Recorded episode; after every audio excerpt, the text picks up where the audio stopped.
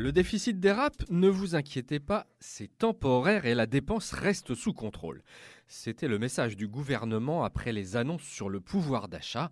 À y regarder de plus près, l'assertion est discutable et surtout, il n'est pas sûr que la boîte de Pandore soit déjà refermée. Le budget 2019 remanié dans l'urgence a d'abord montré que les dépenses de l'État allaient grimper de 3 milliards d'euros en raison de la hausse massive de la prime d'activité. En outre, Bercy n'a pas eu le temps d'intégrer les conséquences financières de l'accord sur les hausses de salaire trouvé avec les syndicats de policiers mercredi soir. Le contexte était certes explosif, le ressentiment des policiers ne date pas d'hier, mais il crée un précédent périlleux pour l'État. Les gendarmes, en première ligne sur les barrages des Gilets jaunes, ne vont pas manquer de réclamer eux aussi des gestes, et les syndicats de la fonction publique ont déjà tous embrayé pour réclamer des hausses de salaire. Face à ces demandes, le gouvernement ne manque pas d'arguments.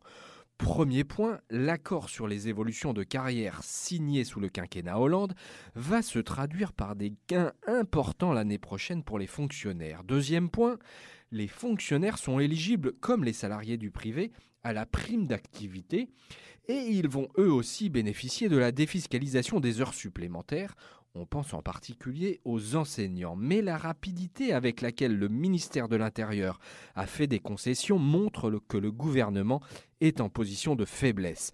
Le risque, c'est de devoir lâcher du lest sur les rémunérations avant même d'avoir réformé en profondeur la sphère publique. Les hausses de salaire doivent accompagner les réorganisations et non les précéder, sinon les réformes ne se feront pas.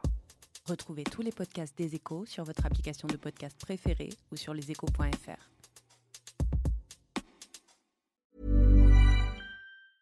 Hey, it's Danny Pellegrino from Everything Iconic.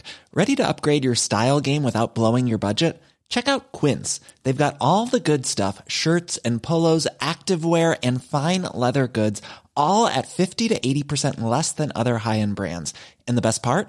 They're all about safe, ethical, and responsible manufacturing.